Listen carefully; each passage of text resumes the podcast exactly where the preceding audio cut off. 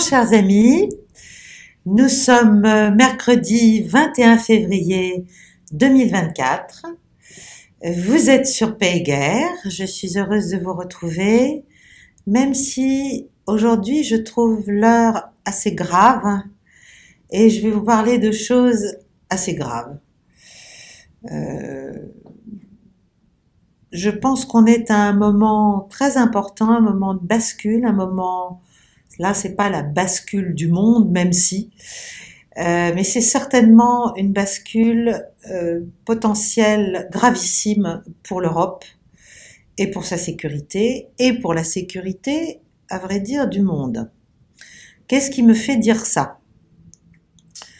Euh, Un certain nombre de choses. D'abord, les déclarations du président, enfin de l'ancien président Medvedev, qui est aujourd'hui vice-président du Conseil de sécurité de la Russie, qui a déclaré dimanche dernier euh, que les tentatives visant à ramener la Russie à ses frontières de 1991 n'aboutiraient qu'à une chose, une guerre générale et nucléaire avec des cibles euh, comme, euh, bah, comme Washington, Londres, Kiev évidemment, et euh, Berlin. Il n'a pas cité Paris, mais nous sommes euh, depuis longtemps déjà dans le collimateur euh, de la Russie et on l'a encore vu récemment avec le ciblage d'un certain nombre de mercenaires français à Kharkov. Donc, cette déclaration de Medvedev, bien sûr, elle est traitée par le mépris, elle est jugée outrancière, folle, ridicule, c'est du bluff. Et il y a évidemment une dimension outrancière dans cette déclaration, mais néanmoins, je pense qu'il ne faut pas la prendre à la légère, que c'est une forme d'alerte, ce n'est pas la première. Euh, il a déjà été clairement dit à plusieurs reprises, à la fois par le ministre des Affaires étrangères russe, à la fois par euh, Medvedev lui-même et par d'autres responsables russes, qu'en tout cas, s'il se trouvait face à des troupes euh, britanniques, mais pas seulement, euh, des troupes de pays de l'OTAN en tant que telles sur le territoire ukrainien, il se réserverait le droit d'une frappe nucléaire tactique c'est-à-dire tactique, c'est-à-dire à courte portée. Quand on dit tactique, c'est une question de portée. Donc là, on parle du territoire ukrainien et on ne parle pas encore des capitales des puissances qui euh, mettraient leurs troupes sur le territoire ukrainien. Mais là, on voit que c'est encore, on a encore passé un stade supérieur. Et donc, on est face à une situation euh, qui est la suivante, c'est que la Russie est, en position dominante militairement. D'ailleurs, elle commence à, en jouer, euh, notamment dans la région de Zaporogie, où il y a un certain nombre de dizaines de milliers de soldats russes euh, qui seraient en position plutôt offensive, donc pour avancer. Mais surtout, la Russie est sur l'ensemble du front, elle a fait la démonstration de sa supériorité militaire vis-à-vis de l'Ukraine et vis-à-vis de l'OTAN. Et vis-à-vis de l'OTAN. Euh, autant on peut dire que les États-Unis ont, ont, dépouillé les arsenaux de, leurs alliés européens au nom de l'aide à l'Ukraine, on peut aussi dire que la Russie, en forçant l'Ukraine à se défendre et, et, donc à être de plus en plus baquée par tous ses alliés européens, euh, a fait la démonstration que ça ne suffisait pas et qu'aujourd'hui elle était un peu à l'os en matière de munitions, en matière de combattants, en matière de tout. Donc, on est dans une situation où en fait tout devrait pousser à la négociation. Si nous étions entre gens raisonnables, intelligents, le président Poutine est rationnel euh, et qui savent sortir de l'hystérie, de la fureur, de la rage, de l'humiliation, de, de la vengeance, etc., pour trouver un accord qui garantisse la sécurité de ce qu'il reste d'Ukraine. Parce qu'en fait, la déclaration de Medvedev, elle est liée donc quand il parle des frontières de 1991, il veut dire que tout ce qui a été pris par la Russie en Ukraine depuis le 24 février 22 restera à la Russie. Et que donc les déclarations du président Zelensky selon lesquelles il faut retrouver l'entièreté du territoire ukrainien, alors qu'il n'a même pas les moyens pour l'instant de bien tenir sa, ligne de front, euh, eh bien sont, sont, sont nuls et non avenus. Ça ne peut pas être une base de négociation. Donc, on est, on est à un point où l'échec militaire de notre côté, du côté occidental et ukrainien, est, sans équivoque, mais on n'en tire pas de conclusions et d'enseignements intelligents sur stabiliser la situation, apaiser, faire descendre les tensions, euh, pousser la Russie à, à, changer de posture aussi et retrouver les termes d'un équilibre global de la sécurité en Europe. C'est, vital, ça devient vital. Eh bien, on ne fait pas ça du tout, on continue, on, on double la mise et on fait des accords de sécurité bilatéraux avec l'Ukraine. L'Angleterre l'a fait, la Grande-Bretagne l'a fait, euh, l'Allemagne vient de le faire aussi. Entre nous, entre les deux, là, il y a eu nous. Nous, la France, euh, qui venons il y a quelques jours, euh, à l'occasion de la visite du président ukrainien à Paris, euh, de signer un accord de coopération en matière de sécurité entre la France et l'Ukraine. Sécurité entendue en son sens le plus large, avec un énorme volet défense, avec euh, une coopération dans tous les autres domaines, jusqu'à la reconstruction, coopération de nos agences, coopération de nos forces, euh, livraison d'armement, euh, conseil, assistance opérationnelle, euh, tout. Et réponse aussi, soutien immédiat sous 24 heures en cas de nouvelle agression de l'Ukraine. Bref, nous avons fini de nous aligner totalement euh, sur les desiderata des néoconservateurs américains et de l'Union européenne en la personne de sa présidente Ursula von der Leyen. Et euh, au lieu de préserver notre singularité, de conserver la capacité à pouvoir jouer un rôle de médiation au plus tôt dans le cadre d'une négociation, hein, pour laquelle il faut trouver des interlocuteurs ukrainiens, mais j'en parlerai après, eh bien, nous nous sommes, euh, nous nous faisons comme les Anglais, comme les Allemands, c'est-à-dire, euh, on se met en situation, en fait, de pouvoir envoyer des troupes euh, françaises en Ukraine. Sachant qu'il y en a déjà autour. Hein. Il y en a en Roumanie, sachant aussi que l'OTAN est en train de planifier l'engagement de forces de l'OTAN sur le territoire ukrainien, sachant que l'Amérique a annoncé qu'elle se préparait, qu'elle envisageait le déploiement d'ogives nucléaires sur une base anglaise euh, dans le Suffolk, euh, en Grande-Bretagne. Euh, et que à cela a immédiatement répondu Maria Zakharova, la porte-parole du ministère des Affaires étrangères russe en disant que ce serait considéré, si ça devait se faire, comme une tentative de déstabilisation euh, claire et nette et une escalade extrêmement dangereuse. Donc on est dans une montée des tensions, un engrenage euh, vraiment que moi je trouve extrêmement inquiétant, qui n'est pas que rhétorique, qui reflète en fait une double impasse celle de la Russie qui est victorieuse sur le terrain mais qui ne trouve personne face à elle pour discuter de la suite, et celle des forces de l'OTAN qui sont en échec sur le terrain, dont le proxy est en morceaux au plan militaire, et qui euh, ne peuvent en fait l'admettre et préfèrent se déconnecter complètement du réel et repartir dans une posture idéologique renouvelée, une, vision complètement complètement absconce euh, de la situation et, des risques associés à cette situation. Parce que si demain, ainsi que l'a dit euh, Medvedev, je crois, il y a quelques semaines, euh, si, si, je trouve des soldats euh, de l'OTAN qui ne soient pas sous faux uniformes ukrainiens, je, il y aura une frappe nucléaire tactique, il y aura une frappe nucléaire tactique. Et qu'est-ce que ça veut dire? Et qu'est-ce qu'on fait après? Et à quoi ça sert? Et pourquoi? Et pour quelles raisons Et quelle est l'utilité de cette posture? Est-ce qu'on se rend compte de la dangerosité? On joue avec le feu nucléaire. Donc, je suis personnellement très inquiète. Je ne suis pas toute seule. Un certain nombre de gens autour de moi, militaires ou diplomates, car nous en avons encore de fort bons, euh, sont aussi très inquiets. Mais on a l'impression que c'est la marche à la guerre, la marche à la guerre entre funambules, entre somnambules et funambules, et qu'on ne mesure pas du tout la réalité du, risque euh, que l'on prend, du risque vital que l'on prend pour l'Europe déjà, parce qu'avant de taper l'Amérique, je pense que ce sera l'Europe, euh, si l'on ne, finit pas par euh, réaliser que cette entreprise otanienne a été un échec de faire basculer l'Ukraine dans l'OTAN et qu'il faut immédiatement restabiliser, reverrouiller avec la Russie la sécurité européenne. Voilà.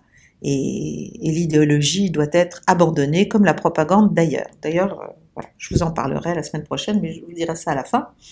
Alors, moi, évidemment, j'appelle à avoir le courage de la paix, vous le savez, je l'ai déjà dit, j'appelle à une grande conférence internationale dont j'aimerais que la France ait, l'initiative, mais avec l'accord qu'elle vient de, faire, euh, euh, ça, ça, paraît impossible, quasiment impossible. En revanche, il y a deux grandes personnalités françaises qui viennent de faire paraître euh, sur les réseaux sociaux, peut-être comme un ballon d'essai et avant un texte plus long, mais en tout cas un petit texte, une déclaration conjointe. Il s'agit d'Hubert Védrine et de Jean-Pierre Chevènement, euh, qui je pense sont, deux grands, deux, personnalités qui ont euh, une compréhension claire et lucide de la réalité des dangers dans lesquels nous entraînent nos postures nos postures idéologiques et ils viennent donc de faire cette déclaration conjointe et ils demandent d'urgence un débat parlementaire sur, euh, sur un certain nombre de choses, sur cet accord de sécurité qui est, à mon avis, extrêmement euh, engageant et, et, grave pour la France, mais aussi sur euh, les propos présidentiels récents à propos de la mutualisation, n'est-ce pas, de notre euh, force de dissuasion au profit de l'Europe, ce qui est aussi, à mon avis, une folie, euh, une folie euh, dans l'état actuel de, la relation de certains pays européens. Je pense aux Baltes, je pense aux Polonais, mais pas seulement vis-à-vis -vis de la Russie. Donc, je, crois que là aussi, on ne se rend pas compte de ce qu'on fait. Euh, même pour pouvoir dominer symboliquement l'Europe et, lui offrir une bienveillante protection, c'est faire peu de cas de la capacité de ces pays. On en a eu des exemples depuis le 22 février, euh, depuis le 24 février 2022. Euh, c'est faire peu de cas de la capacité de ces États à jouer, jouer la politique du pire et à faire des provocations ou à exploiter des provocations ou à faire des false flags, des attaques sous faux drapeau. Bref, on parle aussi beaucoup euh, de ce qui pourrait se passer à partir de, de, euh, la Biélorussie sur euh, la Pologne et qui pourrait servir là aussi euh, après d'attribution, de, fausses attributions, si vous voulez, à la Russie euh, d'une provocation pouvant déclencher, pouvant permettre en fait cet engagement de troupes euh, de, de l'OTAN, de troupes polonaises. Bref, on est vraiment dans une situation très grave, euh, et c'est pas parce que je souris que je ne suis pas inquiète. Euh, donc cette déclaration de d'Hubert Védrine et Jean-Pierre Chevènement est importante. J'espère que ça va faire réagir. J'espère que vont se rassembler et si je peux aider à quelque chose, je suis évidemment prête. Euh, que ça va rassembler tous les gens sérieux et raisonnables de ce pays, euh, qui savent ce que c'est que la diplomatie, qui savent ce que c'est que la guerre, qui savent ce que c'est que l'arme nucléaire, euh, et qui ne croient pas que la politique internationale, c'est juste des prises de position morales euh, ou des grandes déclarations euh, martiales, mais ça peut avoir des conséquences lourdes, et ça en a déjà depuis deux ans quand on voit l'état de notre économie et la manière dont tout ce qu'on a cru faire contre la Russie, c'est juste retourner contre nous. Donc voilà, il y en a d'autres. Nous avons des grands diplomates encore, je pense Maurice Gourdeau-Montagne, mais il y, en a d'autres. Il y a, toute une liste, à vrai dire. Dominique de Villepin. Euh, il y a des gens très importants euh, qui doivent, à mon avis, se mobiliser et forcer ce débat, car euh, on ne peut engager la France et la sécurité des Français de manière aussi légère dans la situation actuelle. Voilà, je vais en rester là aujourd'hui. Euh, la semaine prochaine, je vous parlerai, et ce sera euh, d'actualité aussi, même si ce sera plus thématique, euh, de la question de la propagande de guerre, propagande, contre-propagande, narratif, opération psychologique, la manière dont, euh, enfin les objectifs que se propose la propagande, mais aussi les pièges qu'elle peut tendre, y compris à ses initiateurs, et dans tous les camps, bien sûr. Je parlerai de tout. Euh, de tout euh, mercredi prochain à 19h. D'ici là, euh, je voulais aussi vous dire que je lis avec plaisir tous vos commentaires. Nous sommes presque 30 000, vous êtes presque 30 000 à avoir rejoint Paix et Guerre. J'espère que vous allez être de plus en plus nombreux. Je lis tous vos commentaires, j'essaie d'en tenir compte au maximum. N'hésitez pas à vous montrer critique, pas seulement à me remercier. Et, et à me donner des idées ou des compléments ou des compléments d'information. Pardon, il y aura eu un problème dans le son, une demi-seconde.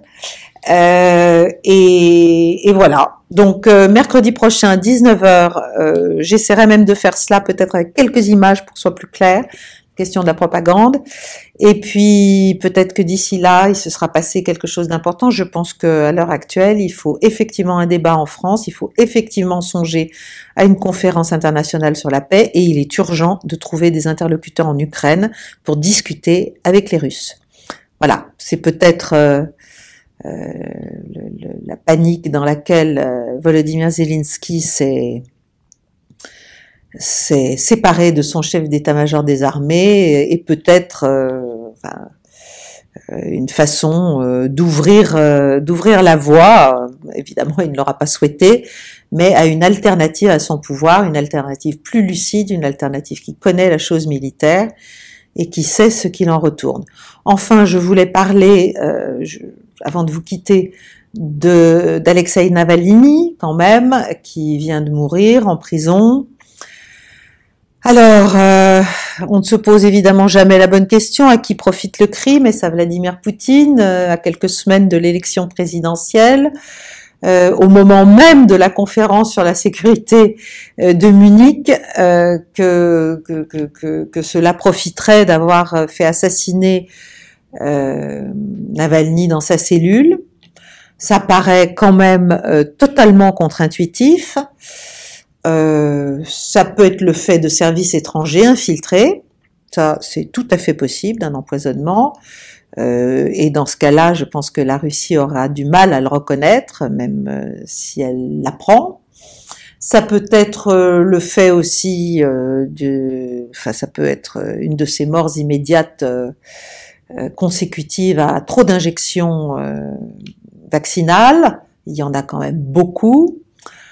Euh, ça peut être, ça peut être beaucoup de choses. Ça peut être euh, le fait de, courants euh, russes internes qui ont des, des différends avec le pouvoir présidentiel. Voilà. En tout cas, je pense qu'il est un peu simple de, tout de suite sauter aux conclusions et d'expliquer que c'est la Russie qui a tué et que c'est Vladimir Poutine qui a ordonné l'assassinat de de, de Navalny, je n'en sais rien. Ce qui est certain, c'est que sa femme a immédiatement repris le flambeau et se trouvait, par un heureux concours de circonstances, euh, à Munich euh, pour euh, faire des déclarations et pour embrasser euh, chaleureusement Nancy Pelosi en la remerciant. De quoi On ne sait pas.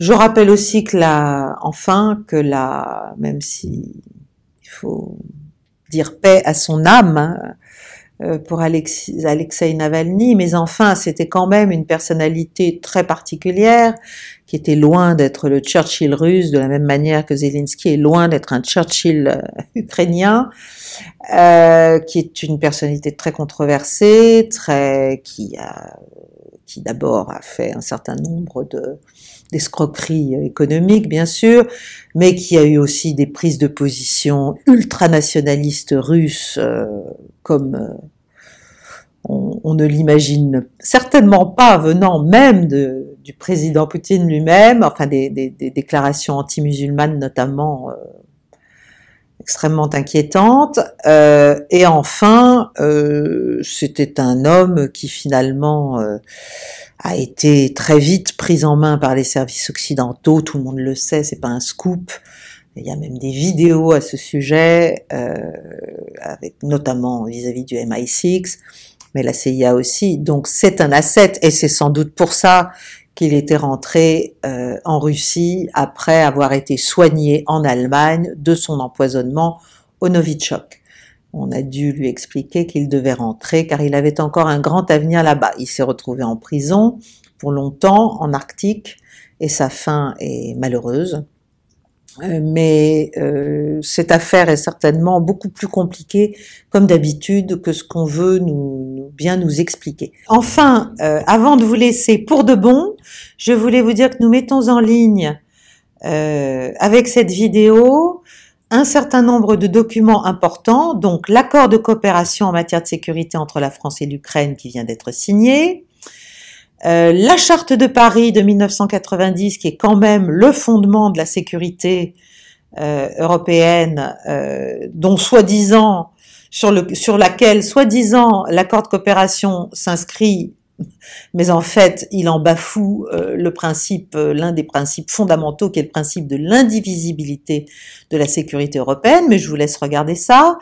Et puis la déclaration conjointe de Vilnius, du sommet de l'OTAN de Vilnius de juin dernier, je crois, euh, dont s'inspire aussi cet accord. La déclaration conjointe d'Hubert Védrine et euh, de Jean-Pierre Chevènement au sujet de la guerre en Ukraine et de la conférence de Munich sur la sécurité. Et enfin, un document plus ancien, mais extrêmement important et que l'on a malheureusement euh, très mal euh, traité et totalement déconsidéré, enfin on l'a ignoré. Ce sont les projets d'accord à la fois entre l'OTAN et la Russie, entre les États-Unis et la Russie, euh, qui ont été envoyés par Moscou le 17 décembre 2021, euh, pardon, euh, à la fois à Washington, à Bruxelles et à l'OTAN elle-même, et qui n'ont fait l'objet que d'une réponse extrêmement light, extrêmement légère et désinvolte, et à vrai dire très très provocatrice euh, de la part de l'OTAN seulement euh, en janvier 22, donc quelques jours, quelques semaines avant le début de l'intervention russe. Ces documents sont importants parce qu'ils proposaient, c'était sans doute la dernière tentative euh, du pouvoir russe, ils proposaient les bases d'une refondation de la sécurité en Europe, donc d'une reneutralisation de l'Ukraine notamment.